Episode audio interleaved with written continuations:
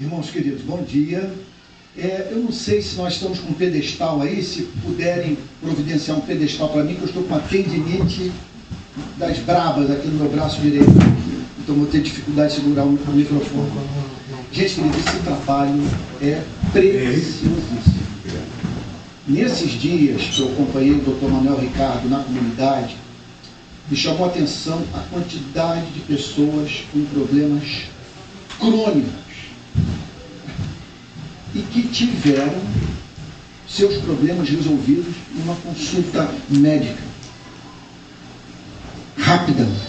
Então, só para vocês terem uma ideia, um morador ligado a uma pessoa que tem muito poder ali dentro nos procurou com um problema de gota. Gota. Não conseguia andar. Numa consulta, ele teve o seu problema crônico resolvido. Pessoas mal medicadas, doenças sexualmente transmissíveis. Além, a maravilha é que além de resolvermos esses problemas, espalha-se pela comunidade, e isso vai para todos os demais morros, que cristãos estão ali fazendo bem. Isso é maravilhoso. Então eu faço esse apelo, que você se junte ao Dr. Manuel Ricardo nesse, nessa, nesse trabalho precioso de levar aquilo que o Estado não tem, historicamente, não tem levado para dentro da comunidade. Nós perguntamos essa semana para um morador antigo, ele deve ter uns 65, 66 anos. É nascido e criado no Jacarezinho. Eu perguntei para ele quais as três maiores necessidades da comunidade. Primeira que ele mencionou é a chegada de serviços públicos dentro da comunidade. Então, nós temos profissionais das mais diferentes áreas ali socorrendo aquela gente. Então, tomara que você se junte a nós. É, eu fico ao lado dele, conforme o, Manuel, o doutor Manuel Ricardo falou, aprendendo medicina, mas não apenas isso. O meu trabalho é ali, né, nessas, nesses dias, nós estamos indo toda quarta-feira, é atender a demanda de visibilidade dos problemas enfrentados pelos moradores. Então, casas que estão caindo aos pedaços, é, esgoto a céu aberto, coleta de lixo e tal, eu filmo e mando para as emissoras de televisão, põe nas redes sociais, a fim de chamar a atenção do poder público para o que está em curso. Então, um trabalho maravilhoso. Tá bom? Gente querida, olha só, nós vamos agora para mais uma exposição de um dos textos. Obrigado, Emerson, querido. O Emerson é um milagre da graça divina. É um orgulho, vocês não têm ideia ter, ter, ter o Emerson aqui. Porque eu nunca pensei que teria como braço direito, amigo, fiel, leal, um policial do BOP, que passou por uma conversão extraordinária. Aquelas neotestamentárias. Está aqui, está na ativa ainda, com profunda visão de direitos humanos, sabe? mostrando que a graça de Deus não respeita a instituição, não respeita nada, ela entra, penetra, transforma vidas. E eu não seria louco de estar falando o que estou falando nessa manhã se eu não visse Cristo na sua vida, na vida da sua esposa, dos seus filhinhos. Então, e hoje é uma liderança natural aqui, já está aqui servindo apaixonadamente. Obrigado. E fazendo bom trabalho evangelístico lá também né, no batalhão. Bom, e vale a pena também registrar que eu cheguei lá no batalhão a convite dos policiais, e lá que eu conheci o Emerson. Policiais cristãos, que demonstraram uma falta de, assim, uma completa ausência de preconceito com relação ao trabalho de um cristão que milita na área dos direitos humanos. E me dando liberdade de falar o que eu falo nas redes sociais lá dentro. Reunindo os policiais. Agora, por conta da pandemia, houve uma interrupção nesse trabalho que eu espero que um dia seja retomado pela graça divina. Vale a pena lembrar que o Senhor Jesus, oração de um centurião romano, um comandante de uma força de ocupação, e chegou ao ponto de dizer: Olha, eu convivi aqui com os pastores presbiterianos, assembleianos, batistas de Israel, mas eu não vi exemplo de fé maior do que o que eu encontrei nesse centurião. Vocês estão lembrados, Vocês estão lembrados da história? Senhor, eu não sou digno que o Senhor coloque o pé na minha casa. talvez pensando no histórico dele de violência, da qual certamente ele havia se arrependido, senão o Senhor Jesus não teria se dirigido a ele da forma como se dirigiu. Agora, manda uma palavra, porque eu conheço a autoridade, sei a autoridade, lá para que o meu servo seja curado. E aí, aquele desabafo de Cristo que eu achei uma das coisas mais lindas do Novo Testamento. Nem mesmo em Israel, no território da aliança, eu achei fé como essa. E vale lembrar também a conversão de Cornélio, extraordinária, com o apóstolo Pedro levando o evangelho para aquele policial, vamos assim dizer. Né? Agora também tem João Batista, que não deu mole. Quando os policiais começaram a procurar batismo, ele falou: tudo bem. Agora, não pode torturar, não pode apresentar denúncia falsa e fiquem contentes com seu salário. Não se envolvam com corrupção. Então, esse é o cristianismo que nós estamos precisando resgatar, não é verdade? Esse cristianismo ousado é, do, do profeta João Batista. Irmãos queridos, é, vamos abrir a Bíblia é, no Evangelho de Lucas, é a minha última exposição com base no Evangelho de Lucas sobre os milagres de Cristo. O que, é que eu estou fazendo, me perdoe repetir, há mais de um ano e meio. Eu estou passando um pente fino nos quatro evangelhos, em todos os textos que apresentam Jesus operando milagre ou a manifestação do sobrenatural na vida de Cristo. Nesse momento, nós nos encontramos na última exposição que tem como base o Evangelho de Lucas. No domingo que vem, se Deus assim permitir, nós entraremos nos milagres de Cristo que estão registrados no Evangelho de João. Tá bom? Então vou pedir que vocês abram a Bíblia. É claro, eu estou aqui nessa manhã com uma imensa frustração de não termos música. Não é uma opção. É que nós tomamos a seguinte decisão: só vamos ter música quando tivermos bons músicos entre nós. E gente para entoar bem as melhores canções é, desse patrimônio litúrgico é, cristão do nosso país. E nós sabemos que é uma área muito sensível em toda igreja, e como que é fácil você convidar a pessoa para trabalhar, como que é difícil depois, quando não dá certo, removê-la a fim de botar alguém que seja capaz de fazer um trabalho com mais excelência. E como essa pessoa que vai assumir o louvor aqui da nossa igreja gente, ela vai ter, sob seus cuidados, uma parte significativa da nossa liturgia. Ela tem que ser muito cheia da graça divina. Sabe? Eu sei o que é, como pastor, participar de liturgia insuportável. Insuportável, de músicas que ninguém aguenta cantar, e mal entoadas, e o pior, um problema que eu, que eu, que eu vejo no país inteiro a, a, a, a, altura, altura do som. Eu fui pregar num congresso no interior de Minas Gerais, eu acho que Uberlândia, Uberaba. Aí eu chego no congresso, vejo duas irmãs, já na meia idade, com tampão de ouvido. Falei, mas minhas irmãs, é, é claro que eu tive que levar o tom de voz, por que o tampão de ouvido? Ah, pastor, porque ontem nós viemos aqui, o som estava tão alto, tão alto, que eu vomitei. Nós passamos mal.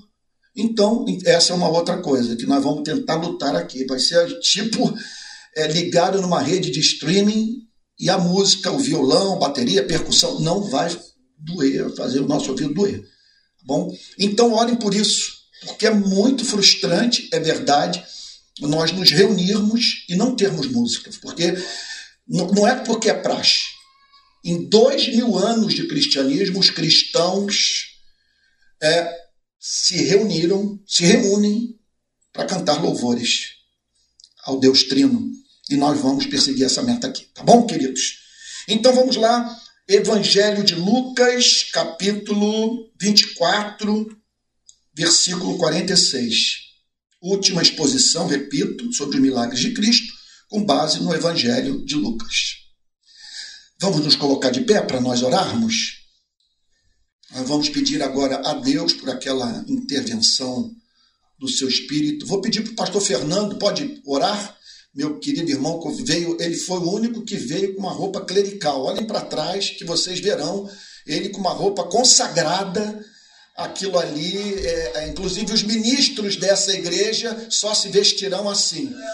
Nós estamos trocando a batina, a, a, a, gola, clerical, a gola clerical, por essa indumentária, né?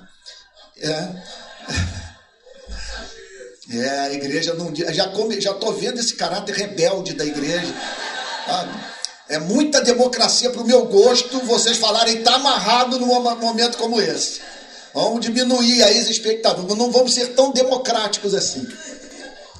Então vou pedir para que o querido Fernando ore a Deus. Amém. Amém. Amém. Amém. Amém. Amém. Amém, Jesus. Amém, Senhor. Pai Santo, em nome de Jesus, que haja transcendência nessa manhã. Não queremos apenas comunicação da palavra, queremos demonstração de espírito e de poder. Que o Senhor fale intimamente conosco. Que seja manhã de encontro com Cristo. Perdoa os nossos erros, Senhor. A carência de amor de nossas vidas. Perdoa-nos pelo que fizemos, pelo que deixamos de fazer. Perdoa-nos, Senhor, por não sabermos nos utilizar dos meios de graça para nos aproximarmos de Ti, Senhor, como a leitura regular da Bíblia, a vida de oração, de meditação. Perdoa-nos, Senhor, por nos privarmos da Sua companhia. Senhor, boicotando a nossa felicidade assim. Senhor querido, ilumina a nossa mente, para que entendamos a verdade. Que ela seja usada pelo Espírito Santo para moldar a identidade da nossa igreja. É o que pedimos em nome de Jesus, com perdão dos nossos pecados. Amém. Amém. Pode ficar sentados. Essa passagem é extraordinária pelos mais diferentes motivos. Em primeiro lugar, em razão da sua localização na Bíblia. Ela está na conclusão de um livro inspirado. Eu creio que o Espírito Santo reservou essas verdades para serem ditas na parte final do Evangelho de Lucas, em razão da sua importância central para as nossas vidas. E é uma passagem que nos apresenta a síntese do Evangelho, se nós queremos conhecer o que é o Evangelho, nós temos que prestar atenção nesses versos. A mesma coisa como, vamos ver, pensemos numa disciplina como a psicanálise. Você quer entender psicanálise, você tem que ler a interpretação dos sonhos, tem que ler sobre a psicopatologia da vida cotidiana, ou sobre a história do movimento psicanalítico, e ter contato com as teorias centrais de Freud, do, do inconsciente, do, aquela descrição que ele faz do funcionamento do aparelho psíquico humano. Bom, se formos pensar no homem como Marx, você vai ter que ler o Capital, Ideologia Alemã, Manifesto Comunista. Se formos pensar no capitalismo, você vai ter que, ter, ter que ler A Riqueza das Nações, de Adam Smith. Se você quer conhecer o cristianismo, você tem que ler esses versos, que é o cristianismo. O cristianismo está aqui, nessa parte final do Evangelho de Lucas. Então, ele não apenas nos apresenta, na conclusão do seu livro, uma síntese do cristianismo, como também nos apresenta um vetor missionário de fundamental importância para a definição da identidade da igreja. Então vamos ao texto. E disse-lhes: Assim está escrito. Vale a pena fazermos uma pausa quando nos deparamos com o que o Senhor Jesus deixa subentendido nessa declaração. Cristo acreditava que o Antigo Testamento havia sido inspirado pelo Espírito Santo. O Antigo Testamento era o, livro de cabeceira de Jesus. E quando ele declara, assim está escrito, o Senhor Jesus está afirmando que ele acreditava na inspiração de livro sagrado. É isso que está pressuposto na afirmação de Cristo. Irmãos queridos, infelizmente, a pessoas dentro do chamado setor progressista cristão que, para encaixarem suas preferências ideológicas e éticas no cristianismo estão menosprezando as sagradas escrituras ao apresentarem dúvidas quanto à inerrância da Bíblia. Essa gente desconhece o fato histórico de que assim que o cristianismo foi banido do continente europeu.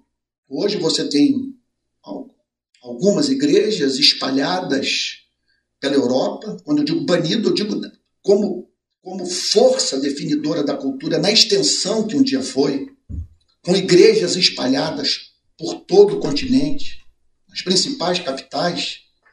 Sabe? Isso é uma fase do período da, da fé cristã que passou. Vai tentar encontrar hoje culto de adoração a Cristo em Paris, por exemplo. Quantidade de igrejas virando pubs. E tudo aconteceu. Qualquer estudante de história do cristianismo sabe que tudo aconteceu quando os pastores europeus, no século XIX, ao verem a emergência do, modernismo, tomaram a decisão de adaptarem a sua mensagem à cultura iluminista. E fazia parte dessa cultura o racionalismo, o cientificismo, que, entre outras coisas, fazia uma afirmação nada científica, que nós só podemos crer naquilo que pode ser apresentado como verdadeiro pela ciência, com provas empíricas. E como a ciência daqueles dias negava a possibilidade do milagre, eles disseram o seguinte: vamos eliminar do Novo Testamento todos os milagres de Cristo e apresentar apenas um Cristo histórico. Porque se insistirmos no seu nascimento virginal, nos seus milagres, na história de que ele andou sobre as águas e ressuscitou, simplesmente nós vamos perder a conexão com a sociedade. E hoje a Europa colhe ah, os resultados trágicos da decisão que tomou de, em nome da relevância, perder de vista o fato de que as escrituras do Antigo e do Novo Testamento são o principal fundamento da igreja. Oi. Único. É algo que não se mexe.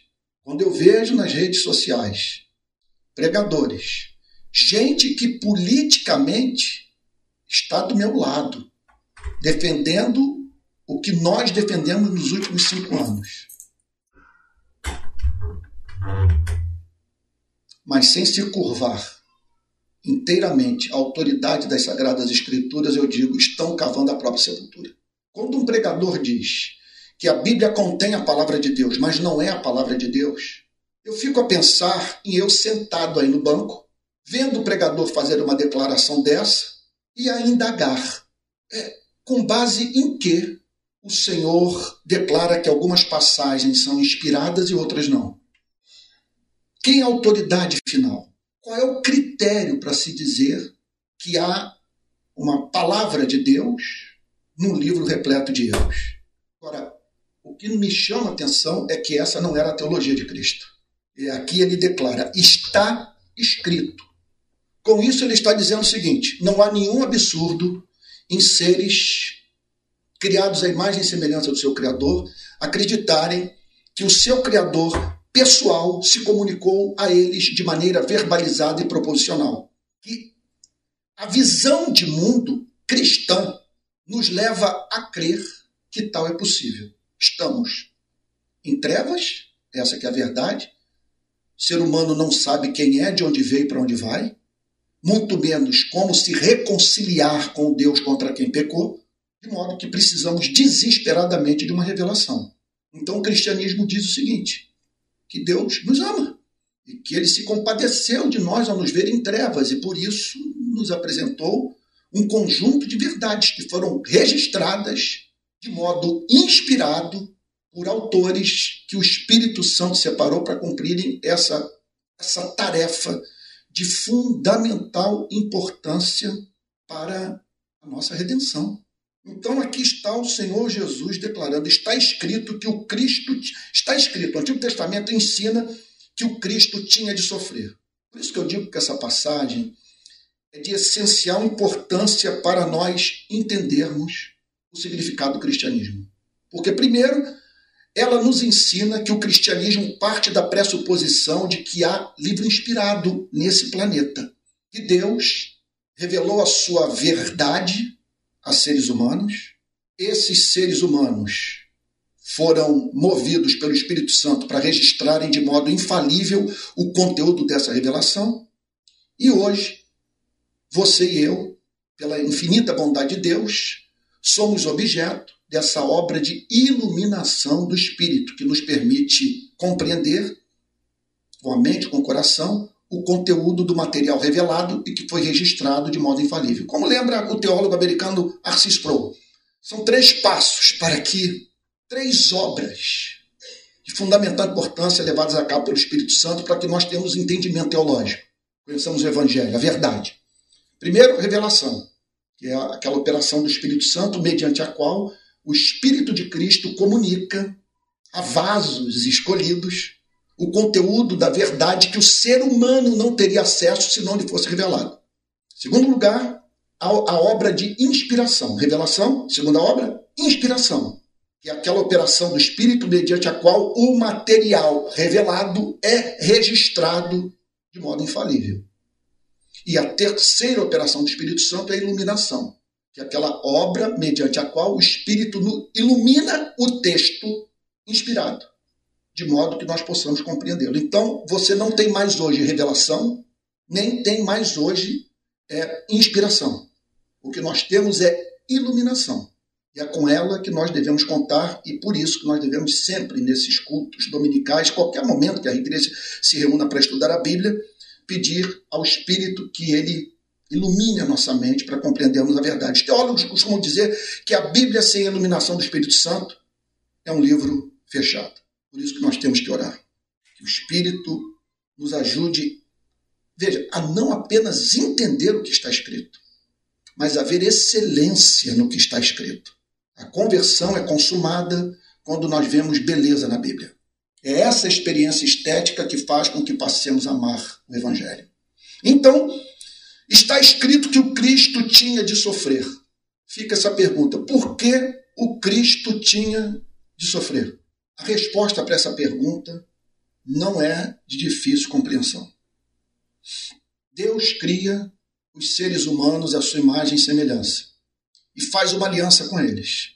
Eu peço de vocês amor. Eu peço que vocês amem uns aos outros e que vocês me amem. Se vocês não viverem em amor, eu não terei como abençoá-los, porque isso os contaminará espiritualmente. Vocês passarão a não conseguir entender mais nada em razão dessa contaminação produzida pelo egoísmo. E por eu ser santo, não terei como abençoá-los, uma vez que, se vocês não viverem amor, vocês estarão vivendo uma vida diferente da vida que eu vivo. Eu não posso fazer isso por vocês. Eu não tenho como abençoá-los se vocês não viverem amor. Se vocês não viverem amor, até a natureza vai revelar a sua indignação. A criação vai se voltar contra vocês. O universo fará oposição à humanidade. E aí então, ele nos faz a sua imagem e semelhança, pede de nós o que é razoável, o que é justo, o que é belo, e nós tomamos a decisão de vivermos para nós mesmos, nos tornando assim pessoas pro profundamente egoístas. O problema é que esse amor que nós não damos é o amor que nós exigimos, o que faz com que as nossas palavras nos condenem. Porque, segundo o amplo testemunho do Novo Testamento, especialmente na pregação de Cristo, toda vez que nós emitimos um julgamento moral, a nossa sentença é gravada. Quando você chama alguém de corrupto, ou de facínora, ou de misógino, tudo isso vai sendo gravado. Francis Schaeffer, numa metáfora que eu já usei muitas vezes no púlpito, que eu acho genial, ele descreve as coisas da seguinte forma: você imagine que cada ser humano vivesse com um gravador pendurado no pescoço, de modo que toda vez que o homem ou a mulher emite um julgamento moral, Deus aperta a tecla de gravação. Aí Francis Schaeffer diz: como será o juízo final? No juízo final, Deus vai apertar a tecla play. E não é que você vai ouvir Moisés falar, não. Você vai ouvir a si mesmo. Porque o que a Bíblia diz é que todos nós somos uns Moisésinhos a cada dia descendo do Monte Sinai com a tábua das leis nas mãos para condenar pessoas. No Brasil de hoje, condenar progressistas, condenar conservadores. E aí, então, após ouvirmos a gravação, Francis Schaeffer diz que uma pergunta nos será feita. O que você tem a dizer sobre a forma como viveu, à luz do que você passou a vida inteira cobrando das pessoas? Eu diria que essa é a nossa maior desgraça. Porque nós somos seres morais e não conseguimos nos comportar de uma outra maneira. Em que consiste a nossa infelicidade? Não praticamos o que prescrevemos para o próximo. Acontece que o Criador tem uma obsessão com as nossas vidas. Ele é descrito pelo Antigo e pelo Novo Testamento como apaixonado por nós. Então, ele decide nos salvar, mas de uma maneira justa. Ele decide nos salvar, mas deixando claro para o universo que aquilo que nós fizemos foi repugnante, foi uma afronta à sua santidade, uma provocação à sua natureza santa. Então, a Bíblia descreve Deus elaborando na eternidade o seguinte plano de redenção: eu vou enviar meu filho para esse planeta que se rebelou contra mim. Homens e mulheres estão destruindo a minha criação, estão se matando e lidam comigo com indiferença. Eu vou enviar meu filho, mas não para destruí-los, mas para conquistar para eles um perdão justo, de modo que um da espécie humana seja visto por todos os seres inteligentes do universo como alguém que cumpriu a lei, viveu em amor e morreu pelos pecadores.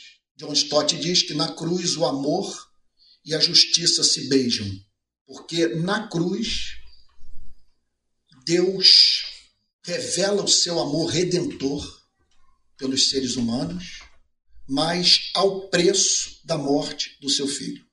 Então, essa mensagem só pode ter vindo do céu, porque não há paralelo para ela em nenhum em nenhuma instituição religiosa.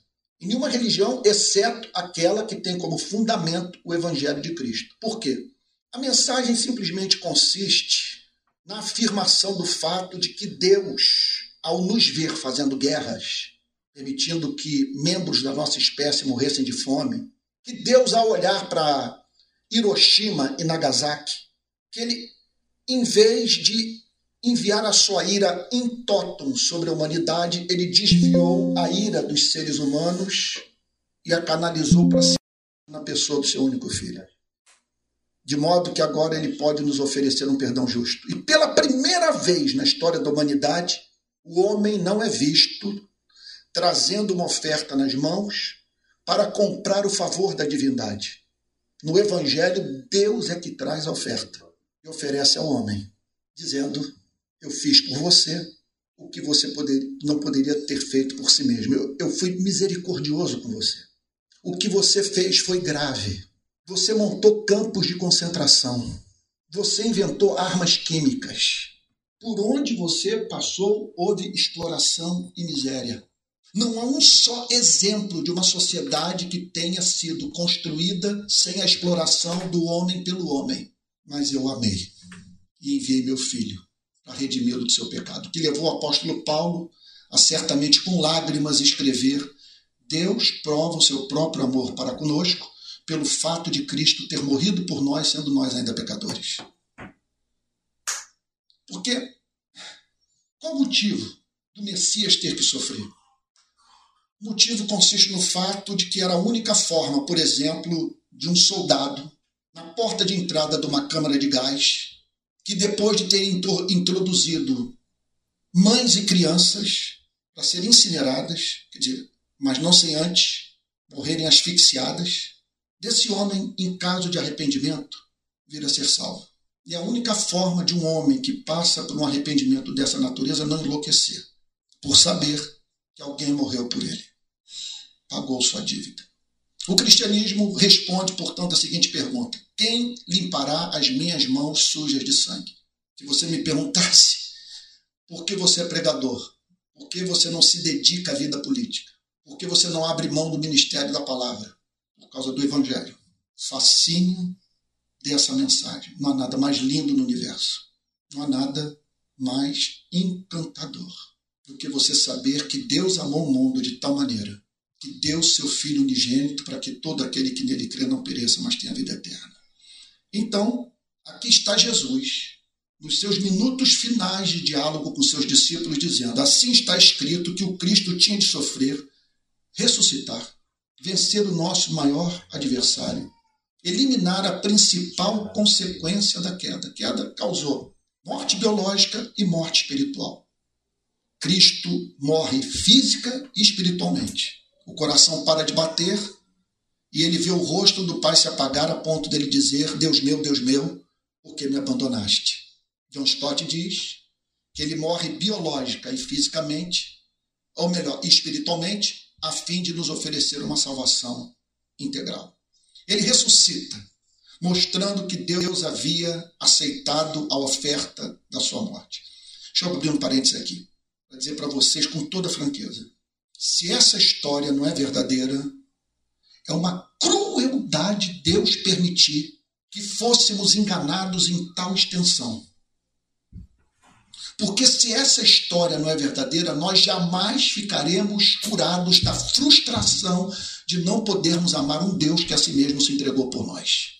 O cristianismo, portanto, na minha experiência, foi uma rede, uma malha fina. Eu me senti assim como enredado numa mensagem que uma vez que eu tive contato com ela, a sua beleza me cativou de uma tal maneira que hoje, olha,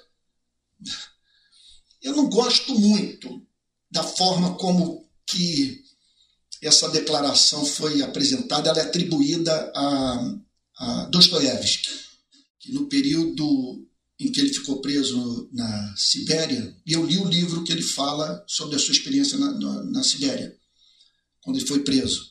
Acho que, não sei se é Recordação da Casa dos Mortos. Bom, um desses livros que ele ficou que, que ele relata o período que ele ficou na prisão. Então, ele, quando sai, ele diz o seguinte: olha, no período que eu fiquei preso, as manifestações da presença de Cristo foram tão maravilhosas, eu senti de tal maneira a sua proximidade, que se hoje alguém me dissesse que Cristo não é a verdade, ou que Cristo é até mesmo contra a verdade, eu diria: vão-se embora com a verdade, que eu quero ficar com Jesus. Eu sei que é um elemento de irracionalidade nessa declaração. Porque Jesus é a verdade. Mas eu entendo o que ele está querendo comunicar. A nossa situação hoje não é apenas a de gente que crê. Nós queremos crer. Por isso que nós odiamos a dúvida, porque estamos encantados com essa fé e não conseguimos nos imaginar vivendo de uma outra maneira. Outro dia, numa pregação, eu falei o seguinte: um dos motivos pelos quais eu acho que eu teria um colapso mental se eu deixasse de crer reside no fato de que eu não conseguiria hoje ter uma outra narrativa sobre minha vida. Qual é a narrativa da sua vida? Não é que você é baiano, carioca, mineiro, nasceu nos anos 60, 70, 80, 90, foi criado pela sua avó, pelo seu pai, pela sua tia. O cristianismo começa a história antes de você entrar no ventre da sua mãe. Simplesmente dizendo que você foi pensado, planejado, projetado, que ele o amou antes da fundação do templo que ele fixou os seus afetos em você, que ele se recusou perder você. E no tempo e no espaço, ele abriu o seu entendimento para que você pudesse compreender o Evangelho. E hoje ele o sustenta pelo seu poder. Eu vou lhes dizer uma coisa: se você perde essa, essa narrativa da sua vida, o que resta da sua identidade? O que é o ego? O que somos? E a bela história de onde viemos, para onde vamos. Assim está escrito que o Cristo tinha de sofrer e ressuscitar dentre os mortos no terceiro dia. Agora, na no verso 46, nós temos teologia.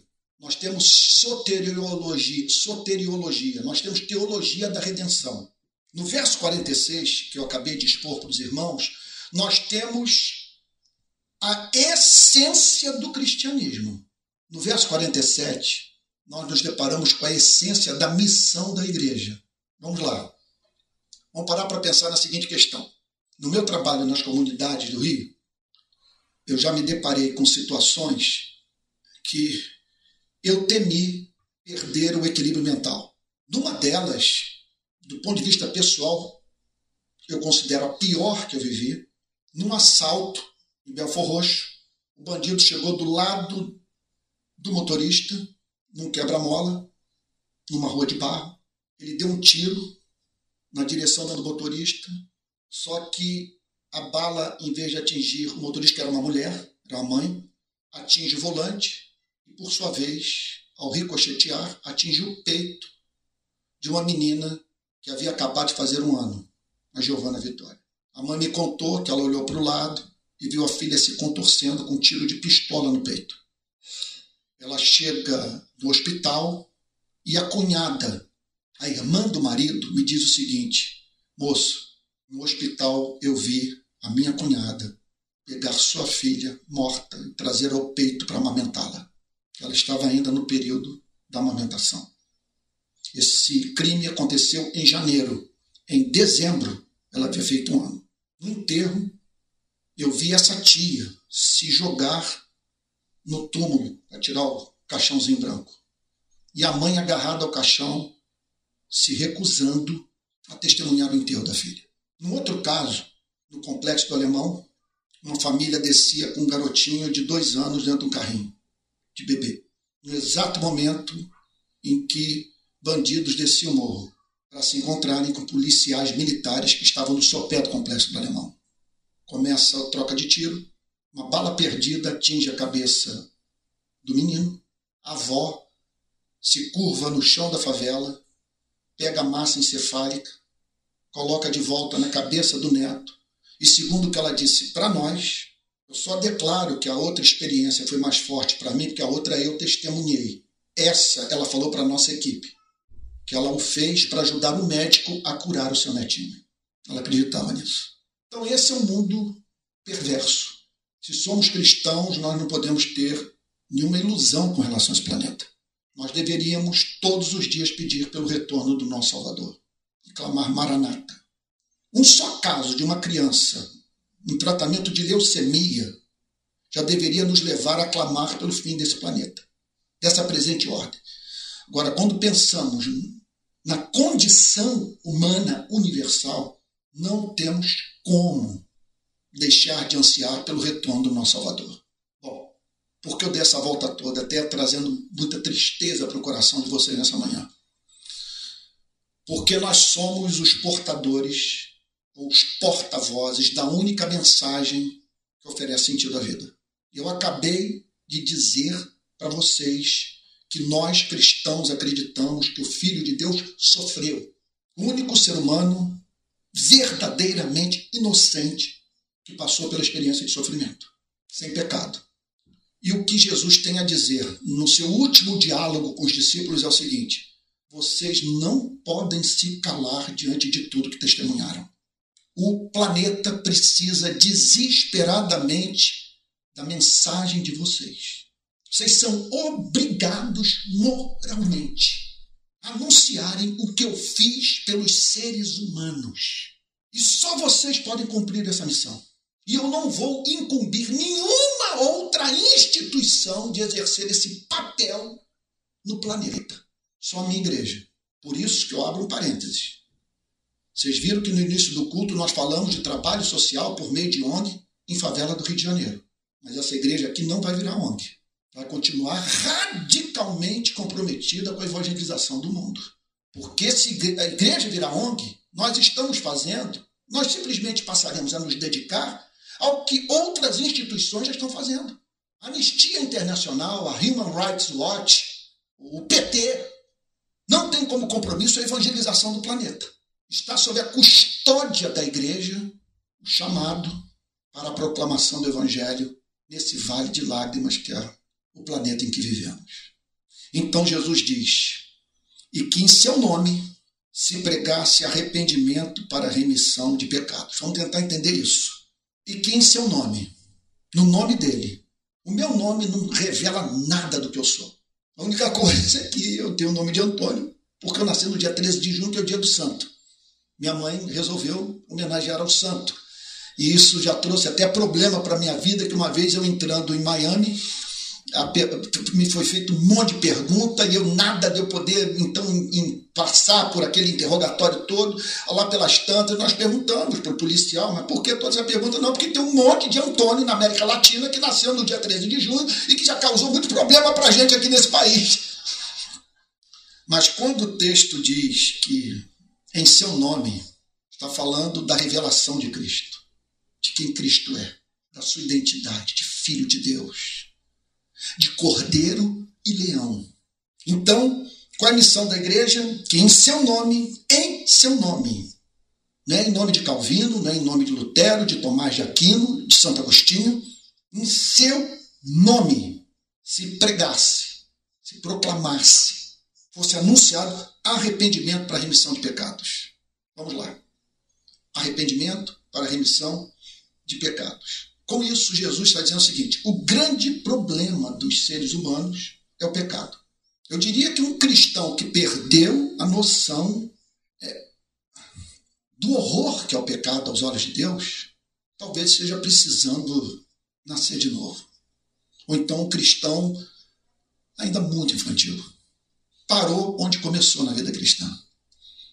O que Jesus está dizendo é que nós não somos apenas infelizes, nós somos cruéis é duro da minha parte dizer isso, quando nós olhamos para o que está em curso hoje no nosso planeta, devemos nos sentir envergonhados por usarmos a palavra pecado, que em seu nome se pregasse, fosse proclamado, não está falando de diálogo. Entenda o que, que o texto está dizendo. Não está falando sobre ecumenismo. Não está falando sobre dar conselho. É uma igreja que se levanta com autoridade, porque ela foi testemunha de fatos históricos. E que fatos? O Filho de Deus moído, torturado e morto por amor aos seres humanos, pela vontade do Pai. Então, essa igreja é chamada para proclamar. E não há mínima dúvida que o texto aqui não está dizendo que é proclamar pelo exemplo, embora isso esteja envolvido. Proclamar aqui é abrir a boca. É interessante que quando eu vejo essas demais ideologias aí presentes, os seus porta-vozes falam com muito desembaraço nas redes sociais sobre o que eles acreditam. Os únicos que querem demonstrar essa humildade que abdica do compromisso com a verdade são os cristãos. E essa história também que nós devemos entrar no, de, no debate público deixando de lado a nossa fé. Eu não tenho um só amigo marxista que entre no debate público deixando de lado o marxismo. E peguem todas as demais ideologias e as pautas identitárias, eles entram por inteiro. E exigem de nós que não, que deixemos de lado maior, o que de mais importante existe na nossa vida, que é a nossa fé. Não estou falando de imposição. Estou falando de compromisso com a verdade, paixão. Estou falando de, de Martin Luther King, por exemplo, nas ruas do seu país, em nome de Jesus, anunciando que o racismo era uma afronta aos céus. Não foram poucas as mensagens de Martin Luther King nas quais ele mencionou explicitamente na sua militância política os ideais de justiça do Evangelho. Então, que em seu nome se pregasse, se pregasse arrependimento. O que é arrependimento? Você já deve ter ouvido a definição inúmeras vezes, é uma mudança de mente, é uma mudança de orientação, é uma mudança de pressupostos intelectuais, é uma mudança no campo das afeições, é uma reorientação completa da vida. O que é o arrependimento? Vocês têm alguma dúvida quanto ao fato de que esse planeta está em rebelião contra o seu Criador? O que é o arrependimento? Depor armas. O arrependimento é isso. Eu deponho armas. Não quero mais fazer oposição à vontade do Rei do Universo. Eu me rendo a ti. Isso é arrependimento. Arrependimento era visto pelos antigos de duas formas. Uma, que para ser experimentada nenhum ser humano precisava da obra regeneradora do Espírito Santo, e uma que somente o Espírito Santo, mediante sua obra regeneradora, poderia produzir. Então, os teólogos do passado falavam em termos de atrição e contrição. Você pode se arrepender dos seus pecados em razão do fato dos seus pecados terem sido trágicos para a sua vida, para a sua família, para a sua saúde, para a sua profissão. Aí os teólogos, então, diziam que essa pessoa estava experimentando o que eles chamavam de atrição. O pecado não foi um bom negócio para mim, por isso eu sofro. Concomitantemente, eles apresentavam uma outra espécie de arrependimento, que eles chamavam de contrição. O contrito, ele não sofre porque infringiu a lei, ele sofre porque pecou contra o amor. Contrição consiste na tristeza experimentada em razão de você ter se insurgido contra a vontade santa, justa e sábia do ser que mais o ama no universo. Para você ter uma ideia na diferença entre atrição e contrição, basta responder uma pergunta. Eu fiz essa pergunta no batalhão uma vez. O Emerson estava lá, perguntei para os soldados: o que você mais teme, pecar contra o Estado brasileiro ou pecar contra sua mãe? O Estado pode o ameaçar das mais diferentes formas. Mas é preferível sofrermos as consequências dos nossos erros nas mãos do Estado a entristecermos alguém que tanto nos amou. Por isso que Martin Lloyd Jones diz: o cristão, quando peca, ele não peca contra a lei, ele peca contra o amor. Nós não estamos mais casados com a lei, nós estamos casados com Cristo. Então, o que Jesus está dizendo é que a nossa missão no mundo é levar as pessoas ao arrependimento. E qual é o problema que hoje nós enfrentamos? Ah, talvez você fique triste com o que eu vou dizer. É que se você é cristão progressista e lida com progressistas não cristãos, você se relaciona com eles como se eles, como se eles não tivessem, é o que eu observo em muitas pessoas, do que se arrepender, porque afinal de contas eles são progressistas e tem um ponto de vista, por exemplo, sobre as causas identitárias igual ao seu. Se você é conservador, você age de igual maneira. O que Jesus está dizendo é que conservadores e progressistas precisam de arrependimento. Outro dia eu vi um comentário de um sobre a vida de um progressista. Eu gosto muito dele e espero que o comentário não corresponda à realidade dos fatos. Ele é um exemplo do ponto de vista da vida pública, mas na sua relação com as mulheres ele é uma tragédia as mulheres sofrem em suas mãos. Então, o que Jesus está aqui dizendo é que nós fomos chamados para pregarmos arrependimento. Arrependimento não é o conservador se tornar menos conservador, o progressista se tornar menos progressista. Arrependimento não é quem votou no ex-presidente não votar nunca mais nele. Ou, em pensar do outro lado, quem votou no atual presidente, e essa é a opinião de muitos, se arrependeu do que fez. Teve um pastor que ligou para mim e falou: se você tornar público o voto nesse homem, seu ministério estará arruinado no Brasil. O arrependimento é uma reorientação da vida, mas em relação ao Criador. Não é mudança de ponto de vista político ideológico, embora isso possa estar envolvido. O cara se converte, não tem como ele continuar endossando o regime da escravidão ele se converte, ele não tem como dizer que o evangelho é capaz de servir de base para um modo de produção como feudal. Ele se converte, ele não tem como é, continuar endossando regimes totalitários. Há implicações políticas, mas é acima de tudo uma reorientação da vida em relação a Deus. Significa o seguinte: você passar a amar a Deus com todo o seu ser, todo o teu coração, com toda a tua força, com toda a sua alma, com todo o seu entendimento, e isso produzir as mais diferentes implicações práticas todas as áreas da sua vida. Então ele diz: para que em seu nome se pregasse arrependimento para remissão de pecados, para que o pecado fosse remido, para que o pecado fosse tirado da conta daquele que ouviu a nossa mensagem e nela creu. O que Jesus está dizendo é que não há salvação sem arrependimento. É o que mais falta hoje no nosso meio, porque, em geral, os pregadores pregam na perspectiva de tornar infelizes felizes. Mas a velha pregação, a antiga pregação, tanto arminiana quanto calvinista, tanto a de John Wesley quanto a de George Whitfield, a antiga pregação fazia as pessoas soluçarem nos cultos em razão da sua convicção de pecado e o desejo de passar a amar a Deus e ao próximo. Então, que em seu nome se pregasse arrependimento para remissão de pecados a todas as nações, todas as culturas, todas as etnias, em todas as eras, porque todos pecaram e destituídos estão da glória de Deus. Até para os índios. Você tem alguma dúvida que índio precisa de redenção? Olhe para os tupinambás praticando ritual de antropofagia. Olha as guerras que houve na América Latina entre essas tribos. Todos pecados e destituídos estão da glória de Deus. Não há ser humano inocente nesse planeta. O texto diz a todas as nações, começando em Jerusalém. Obrigado, Manuel Ricardo.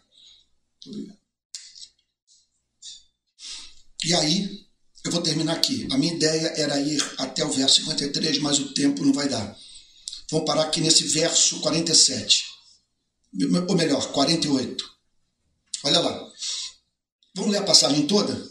E disse-lhes: Eu espero, esse é o objetivo dessa igreja, que agora, ao reler a passagem, você possa dizer: Eu estou entendendo melhor a passagem. Essa é a nossa grande meta.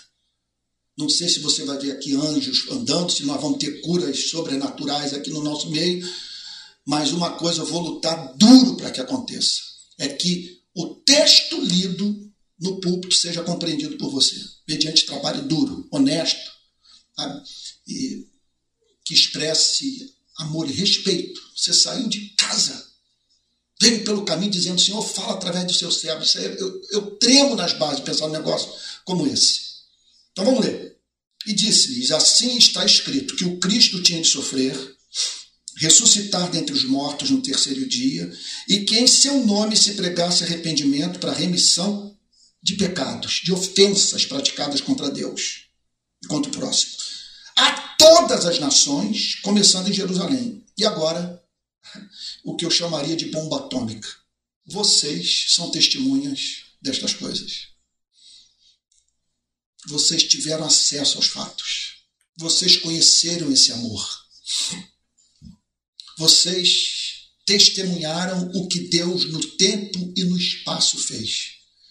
Como que ele enviou seu filho, que nasceu de uma virgem, viveu sem pecado, amou como ninguém amou, curou os enfermos, expulsou espíritos malignos, alimentou os famintos, reinventou Deus ao apresentar um conceito da divindade que encanta, comove, pacifica o ser.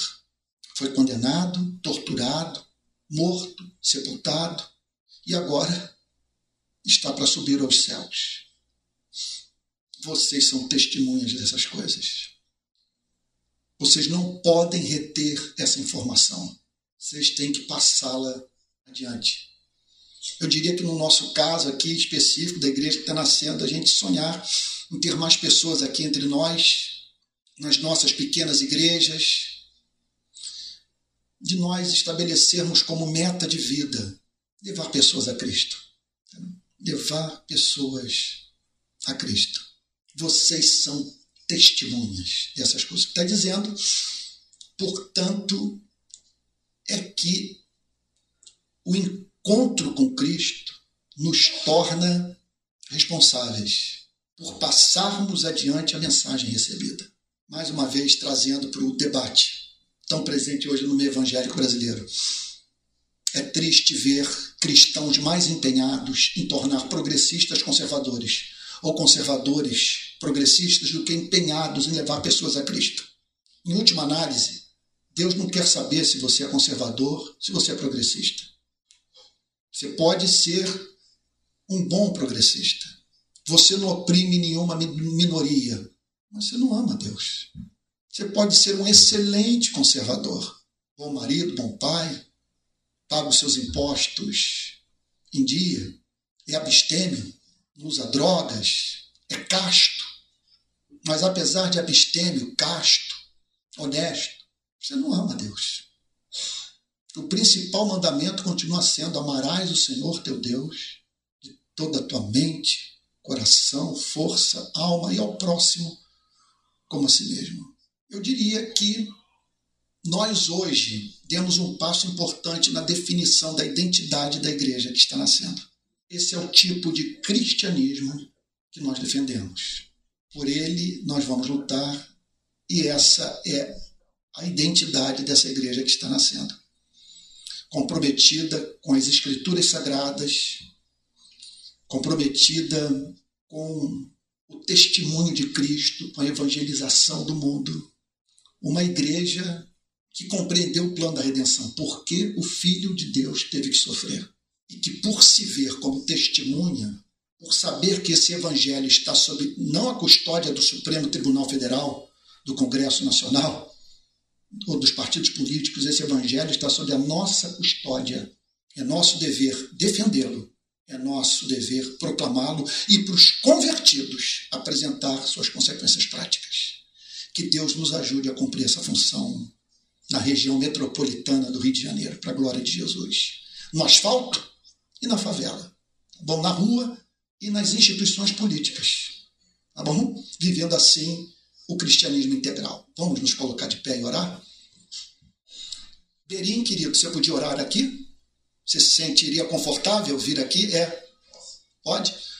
Berim querido que está em todas as nossas manifestações. Amo Berim e vou pedir para que ele ore com base no que foi pregado, para que essa identidade seja formada em nós, para que sejamos testemunhas assim apaixonadas. Olha, voltar àquele cristianismo que muitos têm assim como ingênuo, cristianismo do Moody, aquele famoso pregador americano. Tem que controlar as lágrimas, porque esse cristianismo ingênuo é o que espalhou a nossa fé pelo planeta inteiro. Ele simplesmente fez um pacto com Deus. Eu não vou passar um dia sequer sem anunciar o evangelho para uma pessoa e levar alguém a Cristo. E tem uma história que ele não havia cumprido num determinado dia aquela, aquele pacto com Deus. E, numa, e debaixo de um aguaceiro, chuva torrencial, ele viu uma pessoa passar.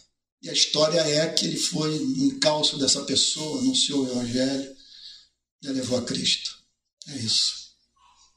Temos, somos testemunhas desse amor no mundo, meu Deus, em lágrimas. Vamos orar com Deri.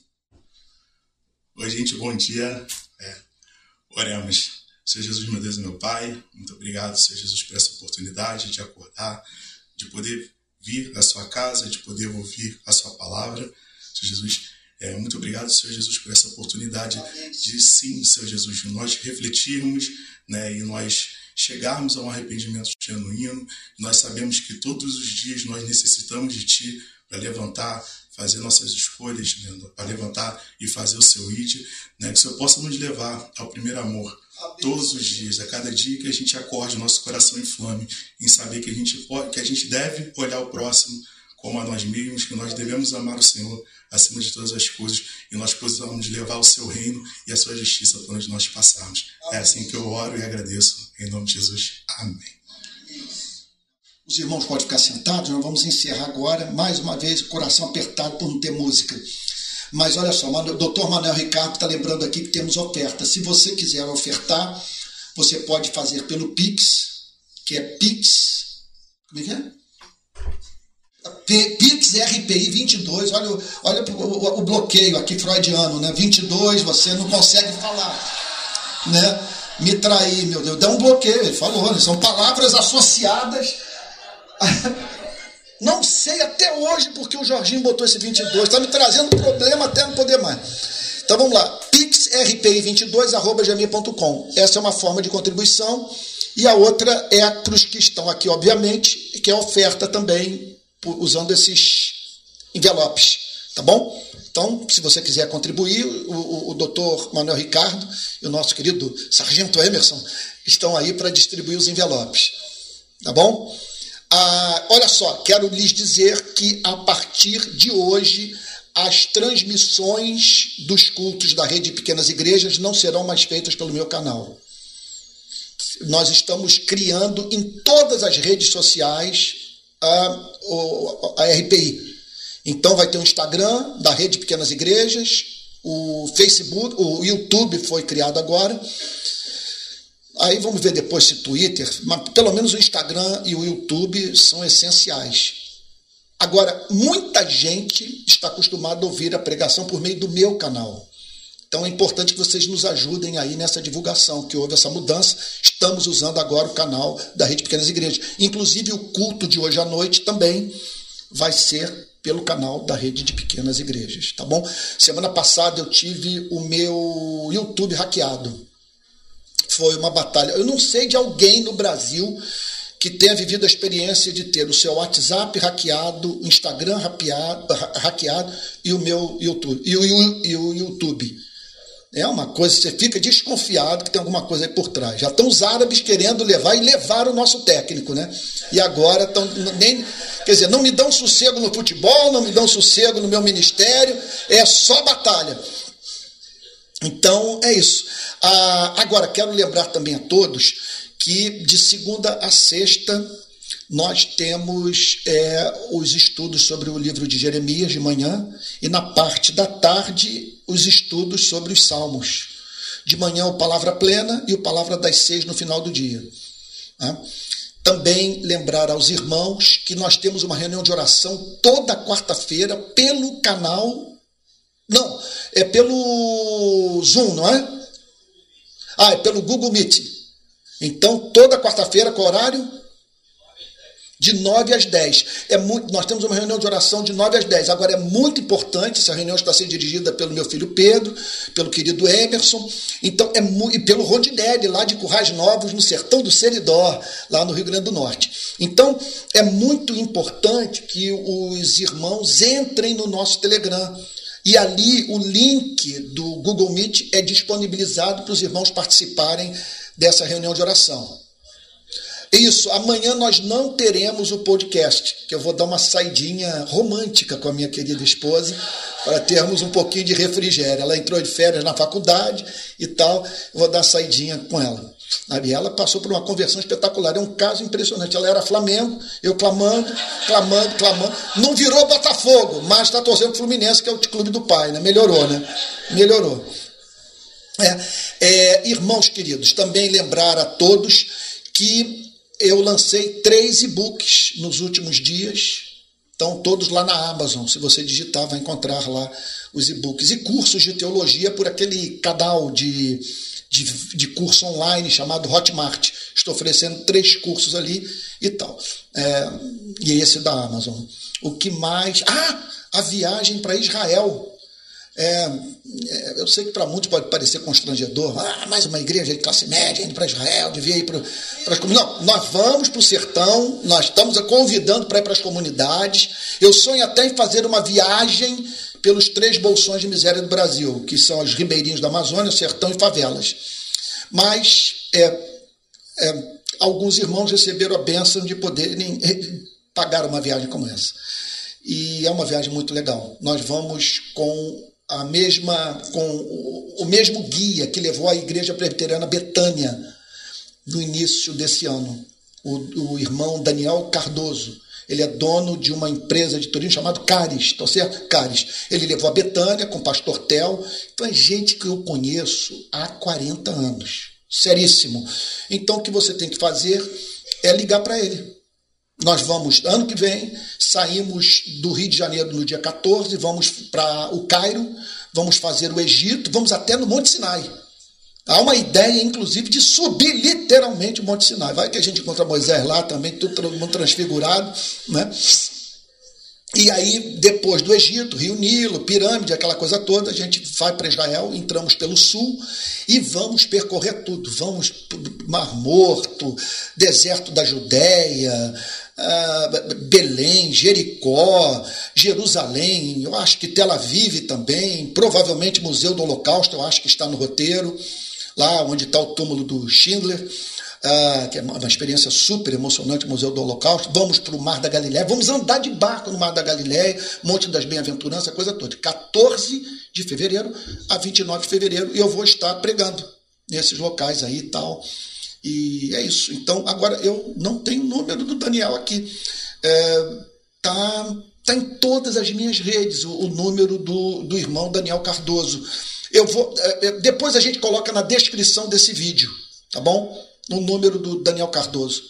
E a gente vai botar no Telegram e no, na descrição desse vídeo, para, se for possível, juntos fazermos essa viagem, tá bom? Eu acho que é só, né?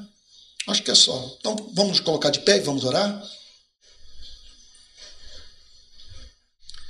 Pai Santo, nós bendizemos o teu nome pela riqueza da tua palavra. Senhor, pela riqueza do nosso chamado. Temos uma mensagem a anunciar ao mundo. Senhor, que transcende o sonho capitalista ou o sonho da revolução do proletariado, que lida com a eternidade, com as questões mais sérias da vida. Nós agradecemos o Senhor por, no meio de todo esse sofrimento que atinge a vida da nossa espécie, nós identificarmos no tempo e no espaço o sofrimento de Jesus Filho de Deus. O que prova que o Senhor não está brincando com a vida humana. Como disse John Stott, cremos no Senhor por causa da cruz. Porque na cruz o Senhor não apenas justifica o pecador, mas justifica a si mesmo no mundo sofredor. Senhor, que preguemos não como advogados, mas como testemunhas, como quem teve acesso aos fatos e que a nossa pregação tenha o brilho, a paixão, a autenticidade, Senhor, do relato de uma testemunha. E que o Senhor nos conceda a graça de até o final do ano levarmos alguém a Cristo, Senhor. Que alguém se converta no seu contato conosco. Guarda a nossa igreja. Queremos lhe apresentar a demanda por música. Levanta músicos, Senhor. Pessoas que possam conduzir os nossos momentos de adoração. Fortalece as pequenas igrejas, os grupos que estão espalhados em todo o território nacional, até mesmo no exterior. Abençoa esses irmãos, Senhor. Dá-lhes uma compreensão profunda do seu amor por eles. E que a graça do nosso Senhor e Salvador Jesus Cristo, o amor de Deus o Pai e a comunhão do Espírito Santo sejam com cada um de vocês desde agora e para todos sempre. Amém. Amém. Não deixe de dar um abraço aí se você se sentir confortável, tá bom? Um abraço aí no quem está ao seu lado. Orem pelo meu filho Mateus, que foi incumbido de uma missão de hoje ao, Marac... ao, ao, ao Nilton assistir Botafogo e Vasco. Ele vai estar lá me representando. Tá bom, vão com Jesus, queridos. Uma boa semana e domingo.